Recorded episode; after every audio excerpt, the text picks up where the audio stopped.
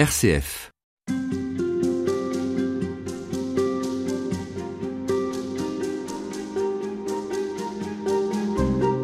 L'humilité est-elle encore une attitude à valoriser, à défendre, à adopter? Être humble, n'est-ce pas s'écraser ou se dévaloriser? Si l'on écoute et si l'on observe le Christ, c'est en réalité la seule façon de s'élever vraiment et de trouver sa dignité. À la suite du ressuscité, les moines des premiers siècles ont expérimenté l'humilité et leurs écrits restent d'une étonnante actualité. Père euh, Emmanuel Faure, bonjour. Bonjour. Vous êtes prêtre du diocèse de Beléars et vous publiez chez Nouvelle Cité un livre intitulé Symphonie de l'humilité, les secrets de la vie spirituelle avec les moines des premiers siècles. Nous allons donc avec vous retourner euh, très loin dans le temps, mais nous allons peut-être voir que, comme je viens de le dire, finalement, dans nos vies, c'est très actuel pour euh, essayer d'avoir une approche un peu euh, originale, un peu particulière de cette notion d'humilité qui euh, peut aujourd'hui paraître complètement anachronique. On n'entend quasiment plus jamais parler d'humilité, si ce n'est dans le jardin chrétien, voire dans le jardin catho, entre guillemets. Est-ce que l'humilité est à corps d'actualité? Oui, je le pense. Le pape nous dit d'aller à la rencontre des anciens pour leur demander qu'ils nous transmettent euh, leurs paroles de vie. Et je crois que ces, ces pères, euh, ces premiers moines ont euh, des paroles de vie sur l'humilité à nous transmettre pour aujourd'hui, et nous le verrons dans les diverses émissions. Dans le monde dans lequel nous vivons, il ne s'agit pas du tout de le diaboliser, mais c'est quand même un, un, mot, encore une fois, très absent du vocabulaire, l'humilité. Alors figurez-vous que à l'époque du Christ, c'était pareil. Dans la philosophie euh, de l'Antiquité, euh, l'humilité ne fait pas partie des vertus. Vous savez, ces dispositions par lesquelles euh, l'homme et la femme sont pleinement hommes et femmes.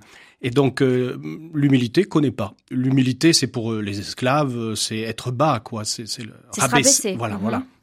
Et donc il y a quand même une bombe là avec cette religion qui dit eh ben, Dieu s'est fait homme, Dieu s'est humilié, et pire que ça, il est mort sur la croix, qui est la mort des esclaves. Alors là, ça a été vraiment un, tremblement de terre. Et du coup, les, premiers pères, les, les, premiers moines ont beaucoup réfléchi à cette réalité de l'humilité. À la suite de Jésus, apprenez de moi que je suis doux et humble de cœur. C'est euh, un renversement là euh, auquel on est invité parce que, d'après ce que vous venez de dire, l'homme, quelle que soit l'époque, quelle que soit la société dans laquelle il s'inscrit, a plutôt une nature qui le pousse à jouer des coudes, à jouer des bras, à se faire plus grand, plus gros que les autres. Oui, tout à fait. Soit de là que je m'y mette. C'est exactement cela. Et, et, vraiment, le Christ qui lave les pieds de, de ses disciples, vous vous rappelez -hmm. de la réaction de Pierre, euh, ah non, pas moi, tu vas pas me laver. Laver les pieds, c'est l'esclave qui lave les pieds. Donc euh, là, euh, Jésus se, se fait vraiment l'esclave, se fait vraiment le petit, le serviteur, se fait vraiment l'humble. Et donc là, il y, a, un bouleversement. C'était comme ça il y a 2000 ans, c'est encore pour nos cœurs pareil. Hein. Avant de parler des pères de l'Église, qui vont être notre fil rouge hein, dans ces entretiens, Père Emmanuel Faure, j'aimerais quand même souligner plusieurs choses que vous soulignez vous-même dans votre livre, dans l'introduction. Vous dites que, à travers l'humilité, on touche aussi à la question de la crise écologique, qui a peut-être là un chemin à envisager, à emprunter vous parlez du monde du travail et des ressources humaines et j'ajouterais qu'on peut peut-être aussi à travers ça réfléchir à la notion d'homme augmenté dont on parle beaucoup actuellement. Oui, tout à fait. Alors par rapport à, l'écologie, par rapport au rapport euh, au matériel, à cette société de consommation, euh, alors je crois qu'on pourrait rapprocher euh, le terme humilité du terme sobriété. Cette sobriété, cette simplicité de vie où on court pas tout de suite et tout le temps au plus, au plus, au plus mais on, on essaie de, de respecter. C'est aussi cette attitude, l'humilité, c'est-à-dire que c'est déjà très fort dans la Bible. Euh, la terre appartient à Dieu. Et nous en sommes les, les métayers, quoi. Nous, nous, nous, elle, elle nous, est confiée. Elle nous est confiée. Alors tu en fais pas ce que tu n'importe quoi. C'est-à-dire si elle me vient d'un autre, j'en suis pas propriétaire, mais j'en suis le serviteur. Pour le monde du travail, ça peut être utile aussi de se rappeler que l'humilité n'est pas forcément une faiblesse, mais au contraire une force. Oui, c'est une force pour euh, même, euh, je pense, faire la différence. Dans le livre, je dis un moment, les véritables altières mondialistes, c'est les chrétiens, parce qu'on on a une troisième voie entre euh, cette voie de, tout écraser euh, et de domination, et cette voie aussi où on va dire oh ben l'homme c'est l'homme le grand prédateur. Ben non, il y a, une voie au milieu qui est cette, cette voie du respect, cette voie de, du service. Pour finir, entre l'homme augmenté et l'homme qui se prend pour Dieu lui-même, il n'y a qu'un pas. L'humilité nous rappelle que nous ne sommes pas Dieu, même si nous avons une vocation divine. Oui, nous avons une vocation divine, mais nous ne sommes pas Dieu.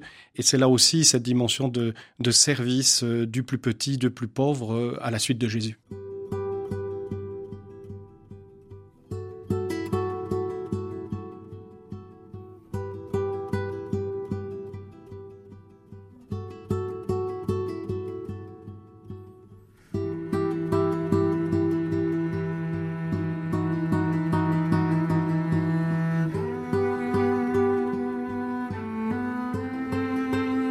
Faure, pourquoi euh, se référer aux premiers moines de l'histoire de l'Église pour parler d'humilité? Il y a une longue tradition dans notre culture chrétienne. Euh, pourquoi eux en particulier? Qu'est-ce qui vous attire chez ces hommes qui ont vécu il y a très longtemps? Vous savez ce que dit le, pape Paul VI là dans Evangelii Nunciandi là sur euh, l'annonce de, de l'évangile, sur l'évangélisation, il dit notre monde a besoin de maîtres, mais il a besoin de maîtres qui soient des témoins. Et ces pères sont vraiment des maîtres qui sont des témoins. C'est-à-dire, père, c'est celui qui transmet la vie, père, mère, hein, parce qu'il y a aussi des, alors on dit abba, mais il y a aussi des ammas, comme on dit, des, femmes. Et donc, ils transmettent la vie spirituelle, mais ils la transmettent pas, euh, je veux dire, c'est pas des, des penseurs en bibliothèque ou en chambre. Ils le vivent. Et ils le transmettent. Et alors, c'est très beau parce qu'ils intègrent aussi notre nullité, notre fragilité. Eux-mêmes, parfois, ils en témoignent. Souvent, on a gardé de ces hommes-là que c'est des super-héros. C'est pas ça? Ah non, non, non, non, non, non, non. Euh, par exemple, Dorothée de Gaza, qui vit au VIe siècle, il témoigne dans ses lettres que, bah, il était attiré par un des moines qui était là avec lui. Alors, il savait pas quoi faire, il était bon. Et puis il dit, euh, moi j'ai une petite santé, donc euh, jeûner, l'éveil, etc. Bon, à côté de ça, effectivement, on a des témoignages de choses un peu extraordinaires. Mais ces choses extraordinaires... Euh, c'est l'arbre qui cache la forêt, finalement. C'est ça, tout à fait. Tout à fait. Et alors, du coup, c'est triste parce qu'ils sont très proches de nous. Et là, euh, il y a un chapitre dans le livre, c'est la sainteté pour les nuls. Et c'est tout à fait ça, quoi. Alors, il se situe comment dans l'histoire? Alors, à partir du IVe siècle, le monachisme se développe. Et donc, on appelle les pères du désert, il y a les pères de l'Église, hein, et les pères du désert, c'est un moine qui s'appelle Palade au Ve siècle, qui, pour la première fois, utilise cette dénomination. Alors, c'est les pères du désert d'Égypte, mais par extension, on nomme les pères du désert, ces premiers moines, ça va du, donc du IVe siècle jusqu'au VIe siècle à peu près. Ils ont écrit? Alors oui, oui. Alors il y a les fameux apophthegmes, vous savez, euh, Abba. Qu'est-ce que c'est que ce gros mot apophthegme On n'arrive pas à le traduire, c'est pour ça. Ce sont des petites paroles et puis des faits de ses pères. Et alors euh, le disciple vient voir le père et dit Abba, père, dis-moi une parole afin que je sois sauvé, c'est-à-dire enseigne-moi la voix du Christ, quoi. Et alors il lui répond. Alors il l'adapte à son disciple. Et alors on a à peu près 2500 textes comme ça. Et puis au VIe siècle, on a deux moines, qui s'appellent Barzanuf, c'est un prénom un peu mignon, mais et Jean, à qui on écrit des petits mots et ils répondent. Et alors on a 850 à peu près euh, lettres. Alors ce qui est très beau, c'est qu'on a les questions, alors c'est là où on voit qu'on est même du même bois. Hein.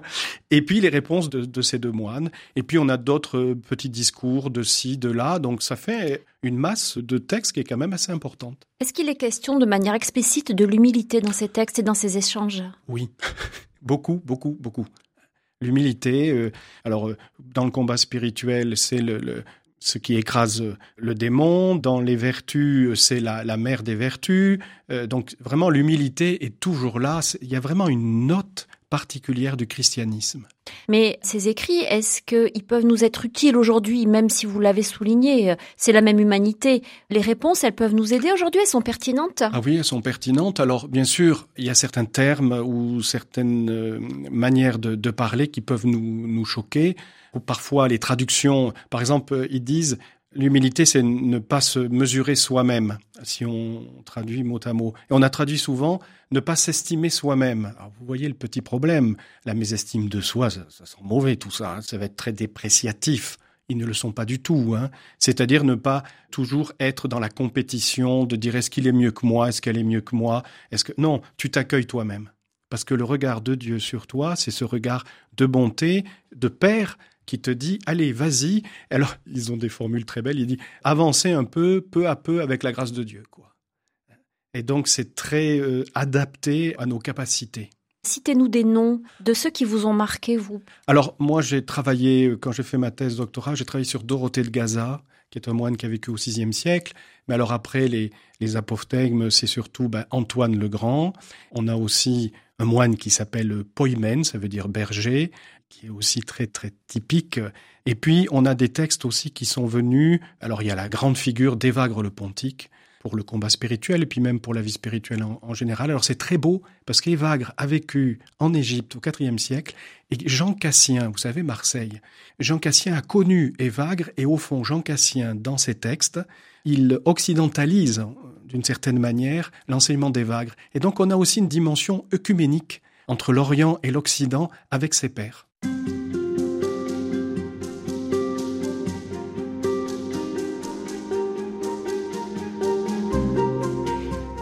Emmanuel Faure, une attitude qui consisterait à se déprécier, à hum, humilier euh, l'homme et la nature humaine, c'est quelque chose qui, aujourd'hui, comme toujours d'ailleurs, euh, n'aurait pas bonne presse, euh, serait mal compris, voire est mal compris quand on l'envisage de cette façon-là.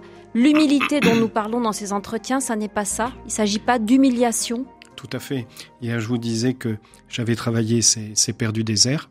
Donc, j'ai lu à peu près euh, tout ce qu'ils ont écrit, et une fois, je crois qu'une fois, j'ai vu un texte un peu hum, dépréciatif par rapport à, l'homme. Une fois, alors après, il y a d'autres textes qu'on peut discuter, mais quand même, à aucun moment, ils disent euh, l'homme ne vaut rien. Pas du tout, non, au contraire, ils sont émerveillés devant notre beauté. Alors pourquoi est-ce que l'homme euh, a une telle valeur? La dignité de l'homme, elle lui vient d'où? Alors, les pères parlent de la création. Nous, souvent, les chapitres les 1, 2, 3, de la Genèse, de la Genèse c'est le péché, 1 et 2 c'est la création, les deux récits de création.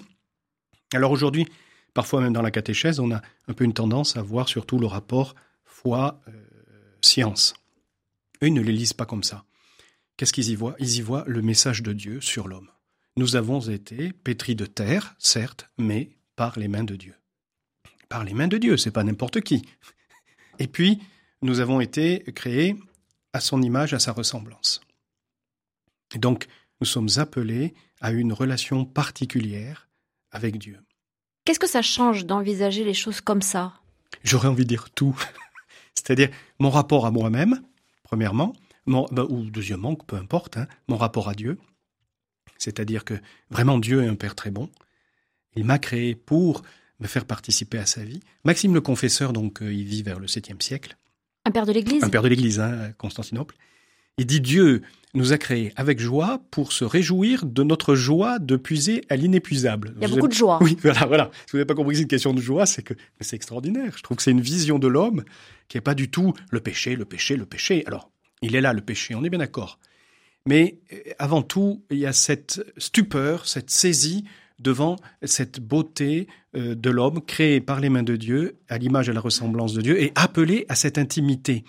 Un, père qui s'appelle euh, de l'Église encore là, mais que Dorothée de Gaza euh, commente, qui s'appelle Grégoire de Nazianze, dans une, une hymne, il dit L'homme est la créature la plus précieuse et la plus proche de Dieu.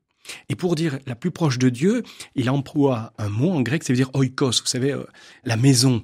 Donc on est de la famille, on, est de la parenté. Donc je veux dire, il y a une bonne et heureuse nouvelle, quoi. Et dès la création. C'est-à-dire que souvent, bah, nous, on voit bah, la rédemption et puis le Christ, euh, comme dit saint Paul, hein, il nous a fait, il nous a fait entrer dans cette filiation adoptive.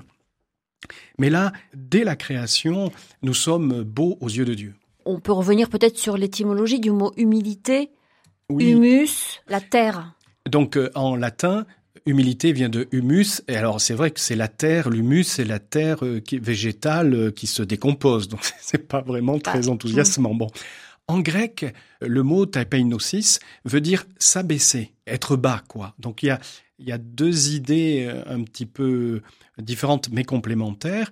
Et humus, ben, bien sûr, on pense tout de suite aussi à Adam, Adam, hein, la terre hein, dans, la création. Euh, le terreux.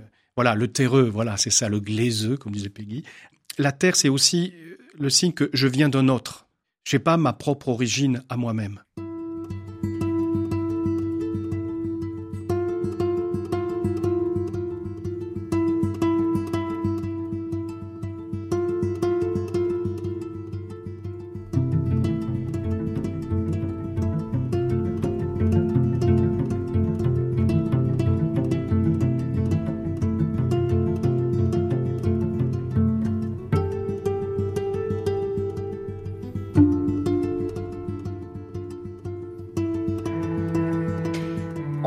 Même sur un fil, Père Emmanuel, euh, fort, parce que dans la tradition chrétienne, on parle beaucoup de, se prosterner. Là, on vient de mm. faire allusion à, la terre dont nous sommes tirés, de là penser que nous sommes poussière et que nous sommes voués à retourner à la poussière. On parle de vermisseau parfois aussi dans les Écritures. La dépréciation, on a l'impression qu'elle est jamais très loin. Oui. Alors, votre question est très intéressante parce que, en fait, on est entre deux extrêmes pétri de terre, mais par les mains de Dieu. Donc pétri de terre, tu es pauvre, tu es vermisseau si tu veux, et puis par les mains de Dieu. Alors euh, c'est ta dignité, c'est ta grandeur, tu peux être fier de cela. Hein. Et alors on oscille toujours entre ces deux extrêmes.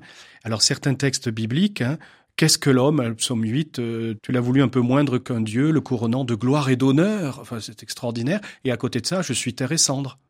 Donc, toujours dans une tension. Et alors toujours, il faut hop redresser la main. le curseur au bon endroit. Voilà. Et dans notre vie spirituelle, on pourrait le voir aussi entre le péché et la grâce de Dieu. Je suis pardonné, alléluia, amen, c'est super. Et puis, oh, je suis un pécheur, je n'arrive pas à avancer, je, suis moins que rien. Et eh ben, qu'est-ce qui fait que on n'entre pas dans le découragement? On pense à la miséricorde de Dieu qui est venu nous chercher, qui nous a pardonné. Qu'est-ce qui fait qu'on tombe pas dans l'orgueil et la présomption? Eh ben, on n'est pas très fier de ce qu'on a fait. Et on oscille. Et il faut pas, me semble-t-il, avoir peur de cela. C'est normal. On peut aussi transposer ça peut-être à l'échelle de l'Église et des communautés, c'est-à-dire que parfois on a l'impression que dans l'histoire, l'Église a plus insisté sur un aspect que sur l'autre. La tradition judéo-chrétienne est quand même très associée à cette euh, vision dépréciative de l'homme pécheur qui s'autoflagelle et qui a besoin absolument d'être pardonné, d'être sauvé. Malheureusement, malheureusement, comme vous le dites très justement, on garde de l'histoire cela. Mais je pense que c'est à certaines époques, mais même Saint François d'Assise, euh, c'est le petit pauvre, mais une capacité d'émerveillement devant la création, devant l'homme, devant la femme, devant... Donc, non, si c'était quelqu'un qui était si plein de mépris de dire ah ben je suis pécheur, je suis pécheur, il, pleure. Hein et les pères euh, du désert, hein, la doctrine du pentos, c'est-à-dire on est en deuil, on est en deuil de notre beauté originelle qui est à jamais perdue par le péché des origines. Et à côté de ça, on s'émerveille du salut dans le Christ. Et on a plein de textes, on les connaît pas trop. Et je crois que là, il y a l'authentique tradition chrétienne. C'est dans les textes, il s'émerveille, il dit t'es pécheur, mais regarde le Christ qu'il a fait. Il nous a créés après, après le péché. Ben, il aurait pu dire allez, c'est fini. Non, il revient, il donne la loi, il donne les prophètes. Après, qu'est-ce qu'il fait? Il donne eh ben, son fils. Il donne son fils. Bah attends, si tu valais rien du tout, il se donnerait pas à toi, il se donnerait pas ce qu'il a de plus cher. Là, il y a quelque chose qui est l'authentique tradition chrétienne. Alors, il y a toujours des déformations. Et c'est toujours un combat dans notre vie, et comme vous dites très justement, au niveau de la vie de l'Église, pour toujours dire, eh oh, attention, n'appuyons pas trop sur le sur l'aspect euh, négatif ou n'appuyons pas trop sur une miséricorde qui mhm. serait un peu trop euh, gentillette. Qui Certains, disons, soulignent qu'aujourd'hui on, on parle plus de péché, par exemple. Voilà. Alors il faut en parler, mais tout à la fois parler de la miséricorde. Mais de toute façon, il faut dire que nous ne pouvons regarder notre péché que dans la miséricorde de Dieu. Sinon Ah bah sinon, c'est la mort. C'est la mort. Se dire que ben, il n'y a pas cette proposition de l'amour qui dit alors qu'est-ce que tu fais? Il y a un beau texte de Dorothée qui dit après le premier péché, Adam et Ève qui s'enfuient et puis Dieu qui est là. Il les cherche, mais il les cherche pas pour euh, leur, mettre euh, la fessée quoi. Il attend une chose. Alors Dorothée fait parler Dieu. alors tu le dis ce pardonne-moi? Tu le dis ou tu le dis pas? Dieu ne nous lâche jamais. Non. Ne nous abandonne jamais. Dans l'évangile de Jean, rien n'arrachera les brebis de ma main quoi. Nous ne pouvons pas être arrachés des mains de Dieu. Il nous a créés, hein, Saint Irénée, le Père nous a créés par ses mains, il nous recrée par ces mains qui sont le Fils incarné, qui a les mains percées, et l'Esprit Saint de Pentecôte qui vient dans nos cœurs pour que nous crions Abba Père. Et ça, les pères du désert euh, ah oui. l'expérimentaient, le Ah vivaient. oui. Ah oui. Vous savez, comme c'est très riche comme, comme texte, il y a certains textes qui appuient plus. Alors, on a toute une ligne qui, avec euh, ce qu'on appelle le, le pseudo-macaire, diadoque de Photicée, bon, peu importe, où on parle de l'expérience de l'Esprit Saint qui vient nous, nous, nous fortifier. Parce que certains disaient, euh, il y avait une hérésie spirituelle qui disait que le baptême nous purifiait pas tout à fait, qu'on avait un petit démon qui habitait en nous. Alors ils disent, mais non, mais non, le, le don de Dieu est gratuit Et total. est total. Après, tu le déploies. Et là, il y a quand même un message, je pense, pour notre monde d'aujourd'hui, qui est d'un dynamisme qui est apaisant et puis qui ouvre les fenêtres, quoi.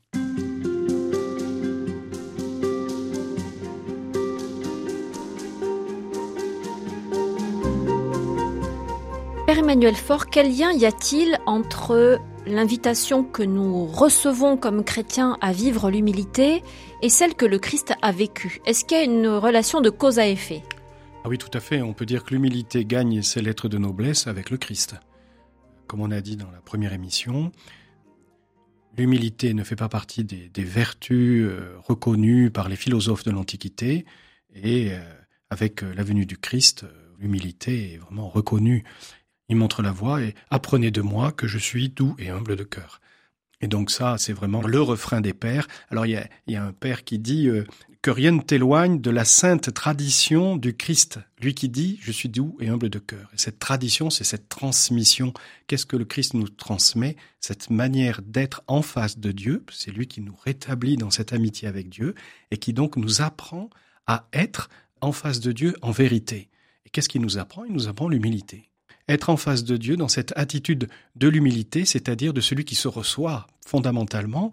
Je suis de terre, je ne suis pas ma propre origine.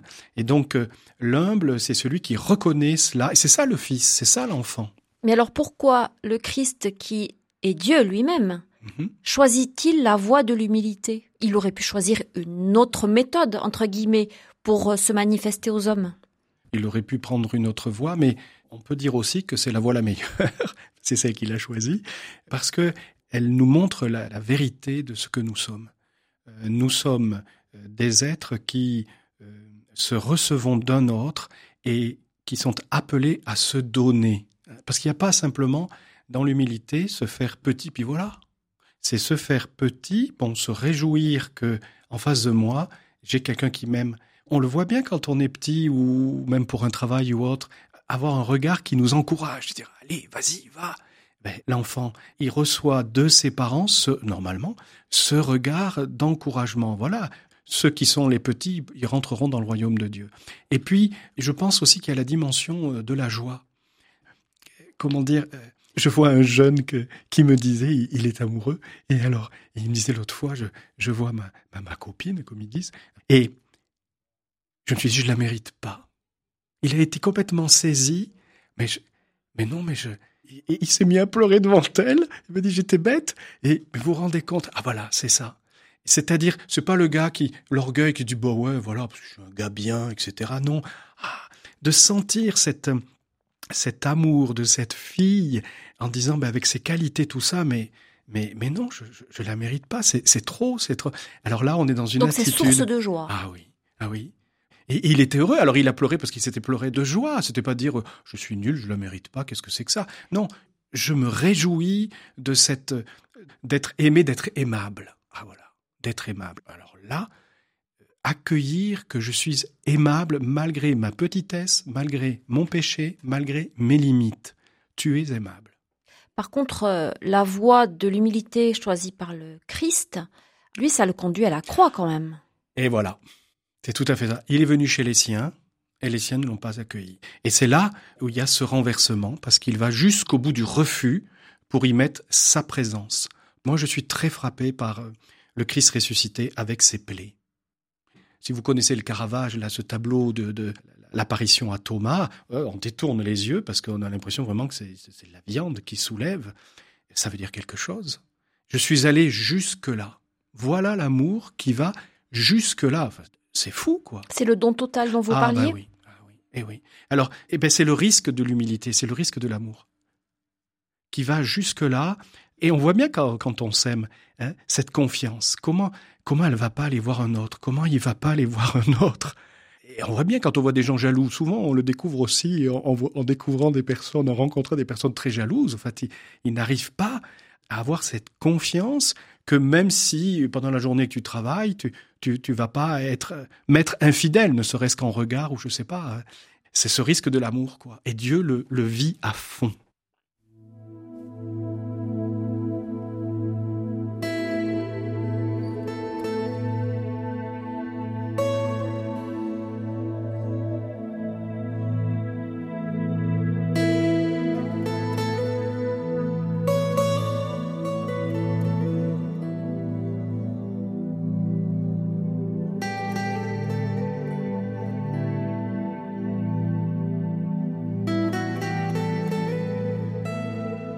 Emmanuel Faure, est-ce que l'humilité du Christ et puis la façon dont les pères euh, du désert en parlent à travers leurs textes nous révèlent un Dieu humble, qui là encore, si c'est le cas, vous allez nous le dire, inverse complètement la conception de Dieu que l'homme se, fait, quoi, s'est construite. Oui, oui, tout à fait. Vous savez, il y a quelques années, il y avait eu le père Varillon qui avait fait son livre, L'humilité de Dieu. Alors, ça a fait beaucoup discuter.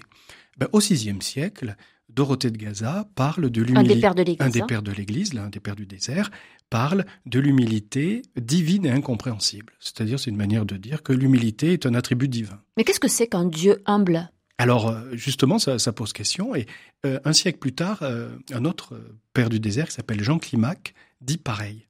Alors on est, on est étonné. Qu'est-ce que ça veut nous dire? Parce que humble, il n'est pas de, dessous quelqu'un. Il n'y a pas quelqu'un au-dessous de lui, quoi. Bon, puis il est humble, l'humilité du pécheur qui se reconnaît pécheur. Non. Et puis il est tout puissant quand même aussi. Oui, oui, oui. Mais c'est voilà, c'est sa manière d'être tout puissant. Ah voilà. Parce que pour nous, toute puissance, qu'est-ce que ça veut dire? Je t'écrase. Hein? C'est moi le chef. Alors tu te tais. Eh ben, est-ce que c'est ça la toute puissance eh, On voit parfois chez certains confrères prêtres, ils disent tout puissant en amour ou par amour parce qu'ils sont gênés avec cette, cette formule tout puissant. Ah ben, d'accord. Mais alors, l'humilité de Dieu, c'est cette manière de s'approcher de nous sans nous, nous violenter. Saint Irénée de Lyon, il dit Le démon, au début de l'humanité, a pris l'homme par violence. Dieu, quand il est venu nous remodeler à son image, à sa ressemblance, il nous a pris par persuasion. Il nous a séduit. Vous savez ce que dit le, le prophète là? Tu m'as séduit, je me suis laissé séduire. C'est-à-dire que Dieu nous violente pas, il va jusque-là. Tu vois, regarde mes mains, regarde mon côté, regarde jusqu'où je suis allé pour toi. Alors, c'est la folie de l'amour, ça. C'est-à-dire, c'est pas je, je, te prends, je te capte, je te, je te possède. La toute-puissance de Dieu, quand on a dit tout-puissant, nous n'épuisons pas la réalité même de Dieu. Nous avons besoin d'autres termes qui explicitent euh, sa réalité, ce qu'il est. Et donc, humilité nous dit, ben voilà comment je m'approche de toi. Euh, dans le livre, je mets un texte du Père Varillon. Je donne comme titre à, ce texte, parce que ça reprend plus ou moins une phrase du texte, Dieu chante sans s'écouter chanter. C'est-à-dire euh, Dieu nous aime pour nous-mêmes. Alors la gratuité de l'amour de Dieu, on ne peut pas le concevoir. Parce que nous, on est toujours en, dépendance. En attente d'autre chose, d'un retour. Oui, et puis on en a besoin, c'est normal, parce que votre bienveillance me fait exister et, et, vice-versa. Enfin, euh, relativement, mais je veux dire, ma maman, quand elle me regarde avec bienveillance, me fait exister, ou mon papa, parce que ça va me dynamiser pour, pour faire. Hein. Eh ben Dieu, c'est... Voilà. Dieu n'a pas besoin de ça pour exister, lui. Dieu n'a pas besoin de ça pour exister, mais c'est le regard qu'il pose sur, euh, sur euh, l'humanité. Quand vous dites qu'il s'approche de nous avec humilité, on a l'impression que c'est aussi un peu pour pas nous effrayer. Oui, alors il, dit ça, euh, comme il s'appelle Saint Irénée, pour nous apprivoiser, plus ou moins il dit ça. Hein. Dieu s'est fait homme, il s'est fait le petit de la crèche, là. Devant le petit de la crèche, t'as pas peur.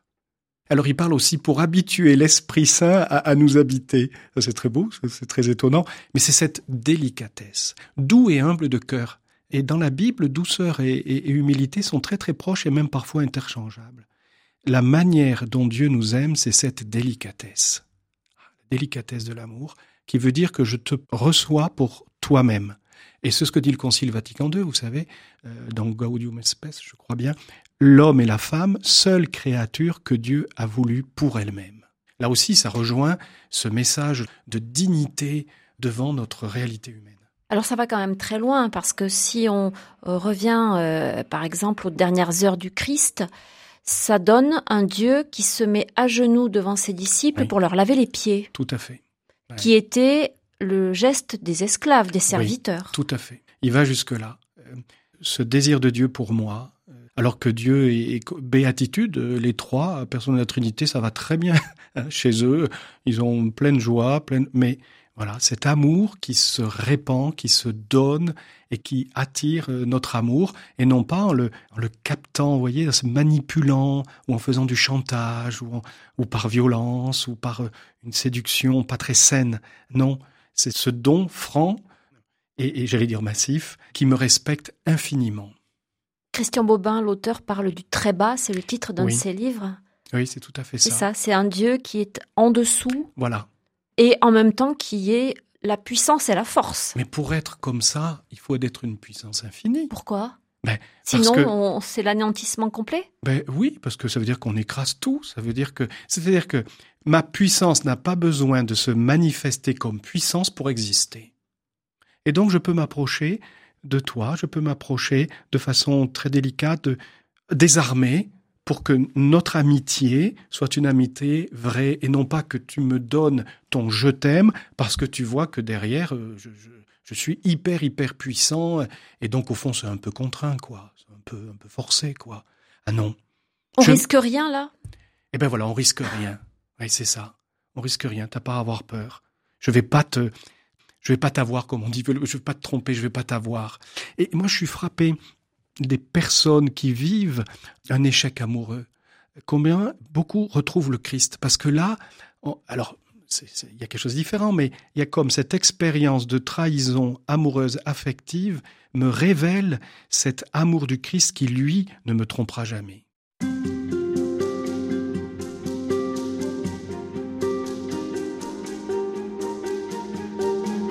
Père Emmanuel Faure, est-ce que nous avons, comme chrétiens, comme baptisés, une vocation à être humble, à vivre dans l'humilité. Oui, ça c'est sûr. Et on voit que Dieu euh, aime les humbles.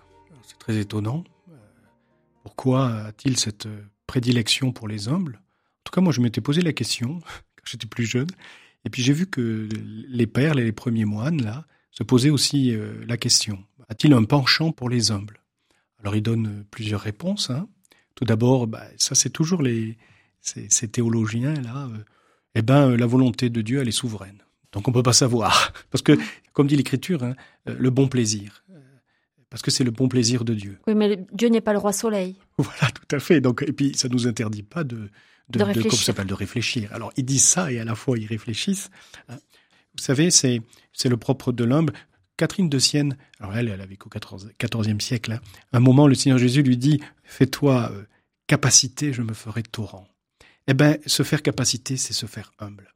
C'est justement euh, euh, parce qu'on est petit et qu'on reconnaît que j'ai besoin de toi, que tout vient de toi et j'accueille.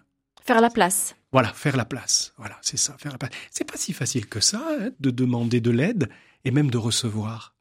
Il y a des personnes, elles sont, et c'est très beau, hein, ça fait des très belles personnes, hein, mais elles sont toujours dans, dans le don d'elles-mêmes, euh, le service, euh, etc. Et le jour où elles sont malades, elles sont pas faciles à soigner parce que elles veulent pas qu'on les aide, quoi. Ben non, j'ai pas besoin, alors qu'elles se traînent, quoi. Alors ça, c'est l'attitude du petit. Dans le cœur du petit éclate la puissance euh, de Dieu, en fait. Et donc, Dieu aime les humbles aussi parce que dans le cœur des humbles, la présence de Dieu, la force de Dieu se manifeste. Alors quelle différence y a-t-il et où est la limite entre s'effacer pour laisser la place à Dieu, puis admettre qu'on a besoin d'un autre, qu'on a besoin des autres, et puis l'éventualité de renoncer à soi-même, quoi, de renoncer à ce qu'on est profondément, voyez, à, à nier un peu notre personnalité? Alors moi je dirais que nier ma personnalité, euh, c'est pas du tout chrétien, pas du tout du tout. Au contraire, le Seigneur euh, me fait réaliser ce que je suis moi-même. Le développement personnel, vous savez, qui est très à la mode. Hein, je pense que le, grand maître du développement personnel, le Seigneur Jésus. Il y a un moine qui dit ça, euh, qui dit ce que tu sens dans ton cœur, selon Dieu, fais-le.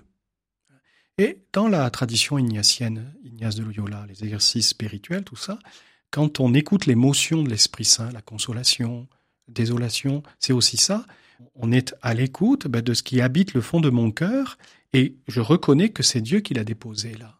Donc, dans votre question, on, pourrait penser que à des moments, le Seigneur, il, il veut pas que nous soyons nous-mêmes ou que euh, oui, il faut, faut renoncer à soi-même. Alors, les pères parlent beaucoup du renoncement à soi-même, mais il faut bien le comprendre. Le renoncement à soi-même, c'est le renoncement à nos petites vues qui sont un peu étroites renoncement à soi-même, c'est à notre petit moi pécheur qui veut bien écraser les autres, euh, toi de là que je m'y mette, etc. Mais c'est pas un renoncement à soi-même pour ne pas se développer, être soi-même, mes capacités, mes qualités, mes talents, parce que c'est le Seigneur qui les a déposés dans mon cœur. Alors oui, je vois que dans l'histoire de l'Église, parfois, on a mis vraiment en avant, il faut que tu renonces à toutes tes capacités, etc. Ben là, je crois qu'il y a quelque chose qui n'est pas bon. Ça marche pas. Ah non. Alors ce qui est étonnant aussi, c'est de voir qui Jésus a choisi pour le suivre. Parmi les apôtres, on ne peut pas dire que certains soient des exemples d'humilité. Ils sont parfois très soucieux de la place qu'ils auront, qu'ils pourront tenir. Euh, ils sont, ils se battent quasiment pour savoir qui sera le premier d'entre eux. Tout à fait, tout à fait. Et même Saint Jean euh, qu'on met euh, et la maman de Saint Jean qui arrive, qui dit, ben, il faut qu'ils... Oui, ils ont à apprendre eux aussi. Et tant mieux que le Seigneur n'ait pas pris des gens qui soient déjà... c'est plutôt encourageant pour nous, Ah bah oui.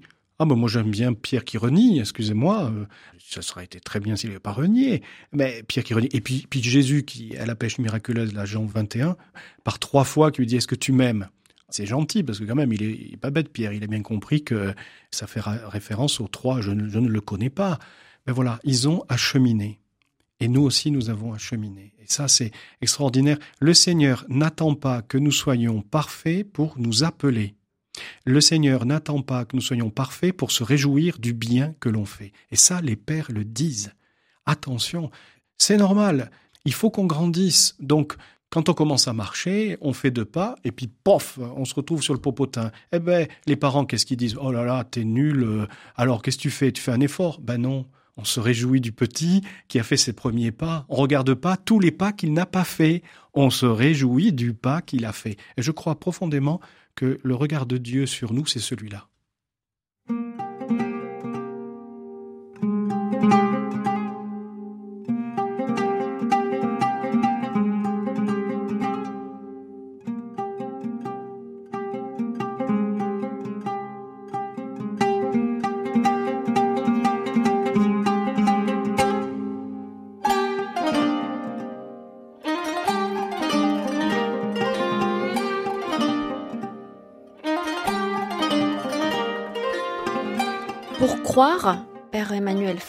Pour euh, prétendre avoir la foi, il faut euh, vivre aussi l'humilité, il faut accepter d'être humble.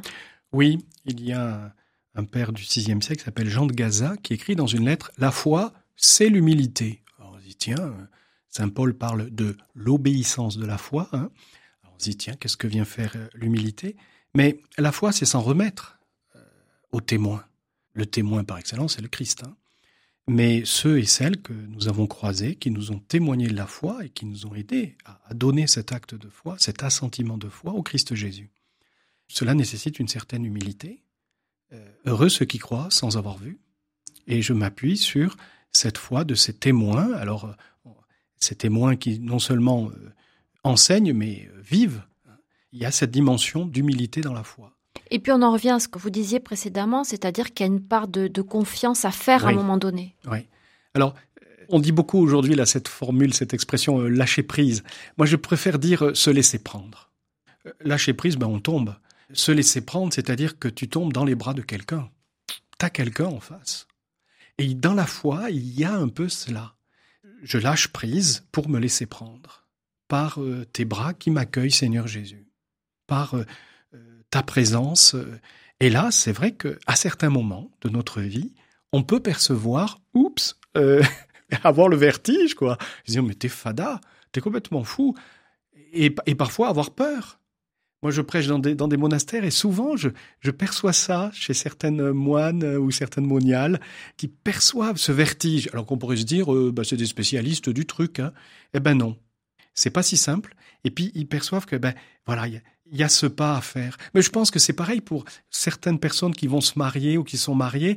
Je, je vais dire oui pour toujours, enfin, pour toute la vie. Oula, oula, oula, oula. Et on voit même des personnes parfois qui disent, moi, je veux pas me marier parce qu'ils perçoivent cela, mais vraiment très fortement. Ah, c'est très beau parce qu'au fond, ils ont ce vertige du pas à faire. Alors, il faut une certaine humilité. Alors, quand je dis une humilité, ça ne veut pas dire que on juge les personnes, que c'est une dimension, parce que plusieurs fois, dans les émissions précédentes, je me suis dit, il faut faire attention à ça. Euh, comme si euh, cette attitude d'humilité, ceux qui l'ont pas, ça veut dire qu'ils sont orgueilleux ou autre. Non, je veux dire, on est un peu comme M. Jourdain qui fait de la prose sans le savoir. On est humble sans le savoir. C'est aussi prendre conscience que dans notre acte de foi, même si on, ne sent pas ce vertige de la foi, on est dans cette attitude de, l'humilité. Et puis cet orgueil dont vous parlez, il n'a pas que du mauvais. Il y a aussi euh, dans cet orgueil une estime de soi dont on a dit qu'elle était quand même précieuse, nécessaire pour pouvoir tenir debout, pour pouvoir euh, se regarder et puis trouver que finalement on n'est quand même pas que euh, à jeter. non. C'est quelque chose qui est, ah important à redire, ça. Ah oui, oui, ça c'est sûr que le, laisser la place à Dieu, je pense qu'il faut qu'on fasse attention parce que Dieu est tellement délicat que il prend la place en étant avec nous. C'est pas euh, je tire les, les, draps à moi, non, c'est avec. Les pères parlent de synergie en grec, c'est-à-dire de collaboration. Tout est de Dieu, tout est de moi. Euh, vous savez, comme quand on travaille en équipe, ensemble. Dieu, il sait qu'on a besoin. Oui, c'est ça. Euh, ce qu'on peut appeler la grâce, il nous la donne. Ah oui, oui, oui, oui. C'est-à-dire que nous, nous voyons un peu les choses de façon un peu coupée. C'est-à-dire, il y a nous, notre effort, et puis tout d'un coup, Dieu arrive, pop, pop, pop, et je vais t'aider. Ben non. Il est là depuis le début, il travaille avec nous, nous sommes ensemble. Si on essaie de découper là, dans cet acte bon que je viens de faire, qu'est-ce qui est de Dieu, qu'est-ce qui est de moi, c'est impossible. C'est ensemble. Et quand on se loupe, il est où? Eh ben, il était là avec nous, euh, et qu'est-ce que ça veut dire se louper? Moi, j'aurais envie de dire, qu'est-ce que ça veut dire se louper? Est-ce que ça veut dire de pas réussir? Mais qu'est-ce que ça veut dire pas réussir? Faut... Là, il y a aussi euh, notre monde a un petit un petit côté perfectionniste. Et qu'est-ce que ça veut dire la perfection? La sainteté, c'est pas la perfection. Et le pape euh, François vient nous le rappeler dans son texte sublime. La sainteté, c'est pas la perfection. Alors parfois, on se loupe, on a essayé de faire quelque chose de bien. Oui, parce qu'il y a quand même de, de, de sacrés échecs aussi, quelquefois, ou des sentiments d'échec dans une vie. Ah oui, tout à fait. Alors, c'est là aussi où la relecture dans l'accompagnement spirituel, à l'écoute de la parole de Dieu, la relecture peut nous permettre d'assumer aussi notre fragilité. On ne parle pas du péché là, hein. on parle de d'échec, de fragilité, et puis des, conditionnements humains. On est devant le mystère de notre fragilité. Et c'est pas pour ça que je vais moins t'aimer, nous dit le Seigneur. Hein. Tu as fait ce que tu as pu. Dorothée de Gazelle, au VIe siècle, ce, moine, qui dit ben, avance peu à peu avec la grâce de Dieu. Et son père spirituel lui disait Fais ce que tu peux. Fais ce que déjà tu pas si mal. Ben oui, c'est déjà pas si mal, mais et c'est pas pour réduire les choses et, faire une spiritualité de katsu, non, parce que quand on se donne tout son cœur, comme on dit, on ramasse quoi, quand on sait ramasser.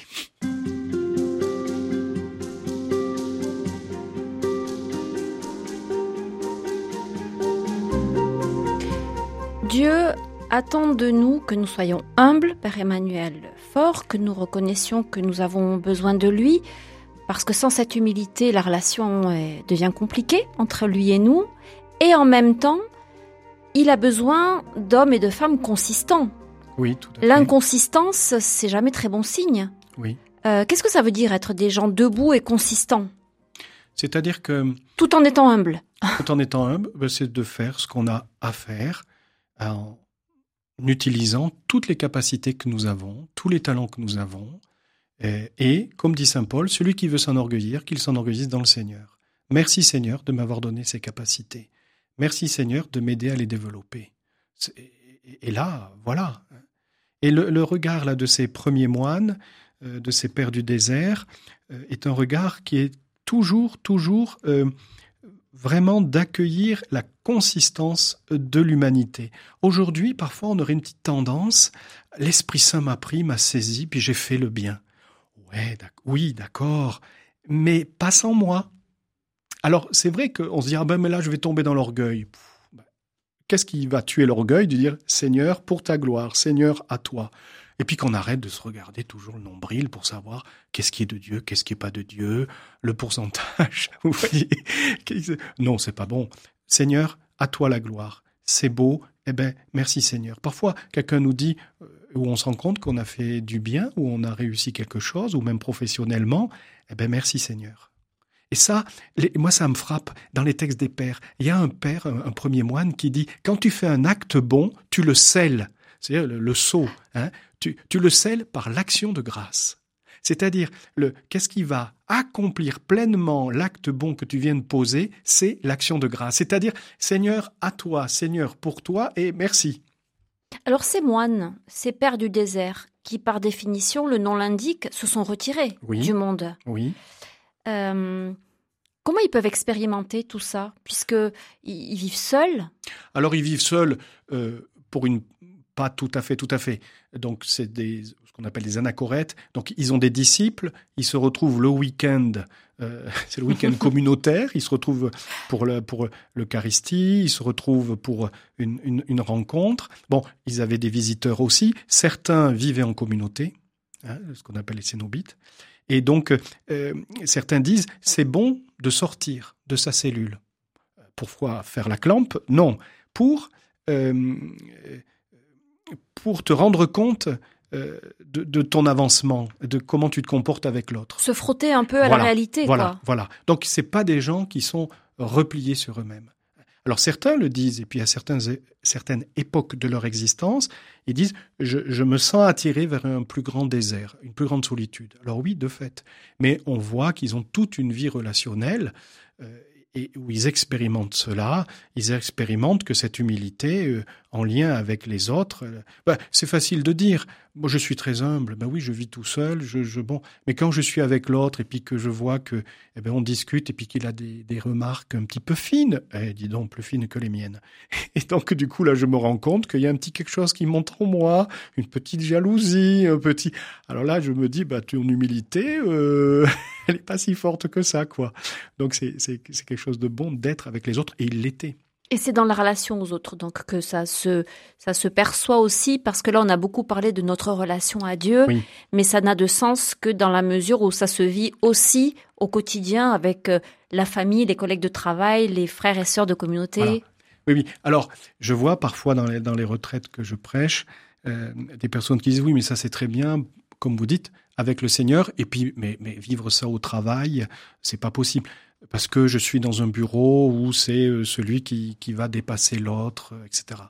Eh bien non, d'abord ça nous interpelle, euh, et puis je crois aussi que moi ce que je, constate, c'est que pour beaucoup de chrétiens, même à la fin d'une retraite, alors bon, ça rend humble, ils n'ont pas encore intégré que l'humilité, ben c'est d'utiliser tout ce que le Seigneur m'a donné.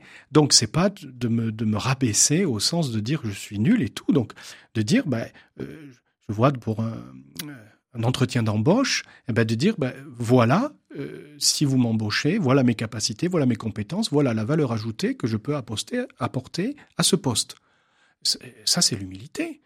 Alors, où effectivement, ça serait pas bon, c'est mais vous voyez là, le gars que vous avez vu juste avant, alors là, c'est un nul, il faut vraiment pas le prendre et tout. Alors là, par contre sûr, moi, par contre moi, bon, non, mais de dire ben voilà, voilà ce qui, et il y a une manière, je pense, euh, de le dire qui est une véritable mise en valeur de soi pour le bien commun. C'est pas une mise en valeur de soi pour soi, pour dire eh oh, c'est moi le meilleur. Non, c'est une mise en valeur pour dire ben voilà, euh, voilà l'expérience que j'ai, voilà les compétences que j'ai. Je pense que vous cherchez euh, tel poste, et eh ben sur ce profil, voilà où je le rejoins, où je peux apporter quelque chose, donc il va faire grandir cette réalité. Alors que euh, ça, c'est une attitude véritablement d'humilité. C'est pas une attitude de, de, de comment dire d'orgueil. Non, l'orgueil, ça serait de dire, euh, bah, je, je, pas besoin de des autres et puis euh, et puis de mentir et voilà.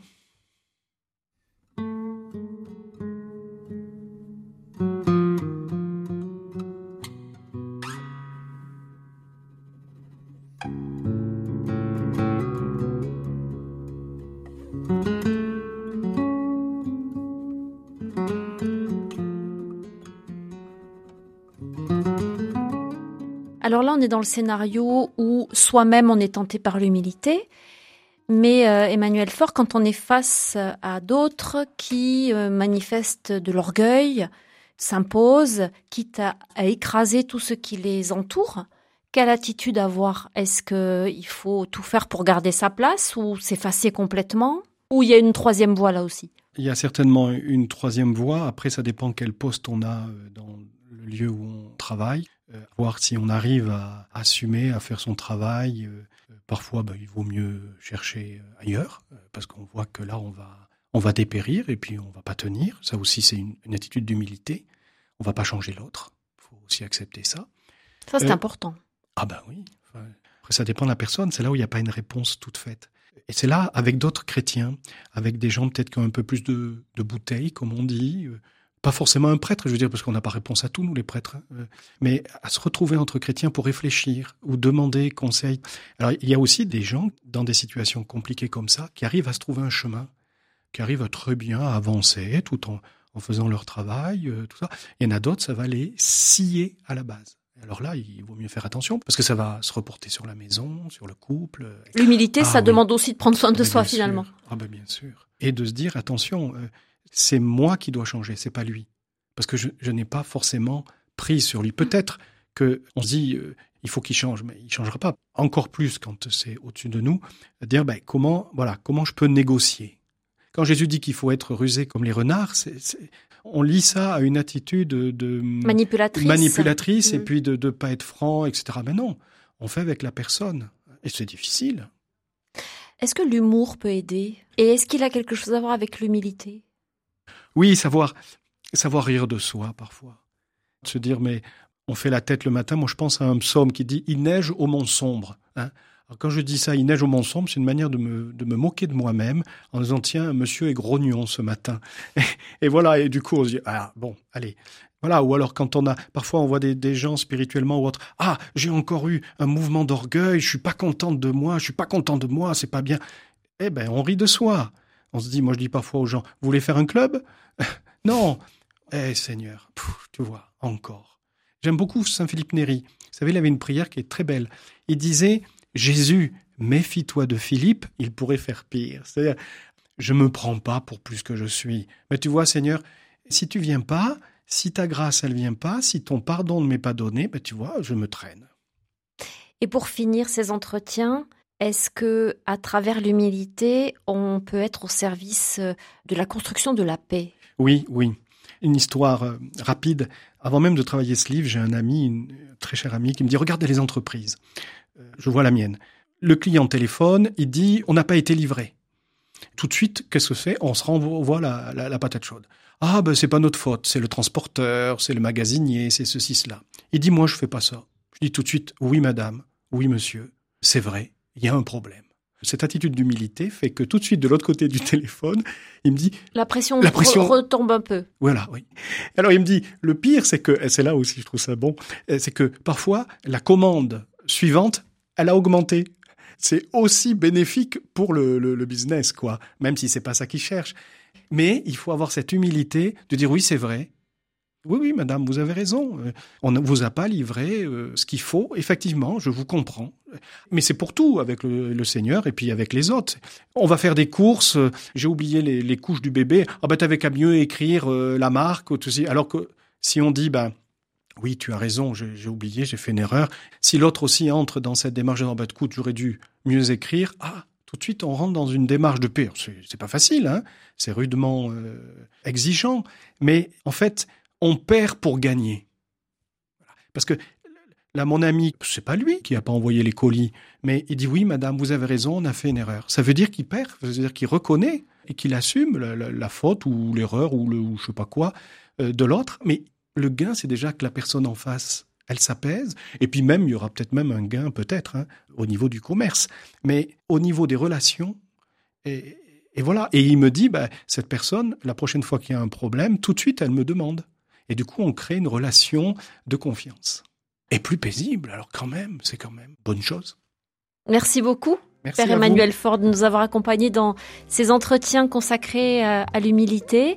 À l'école des moines des premiers siècles. Je rappelle que vous êtes auteur chez Nouvelle Cité d'un livre qui s'appelle Symphonie de l'humilité, les secrets de la vie spirituelle avec les moines des premiers siècles. Vous êtes euh, prêtre du diocèse de Beléars. Merci encore à vous et merci à Antoine Picot qui était à la technique.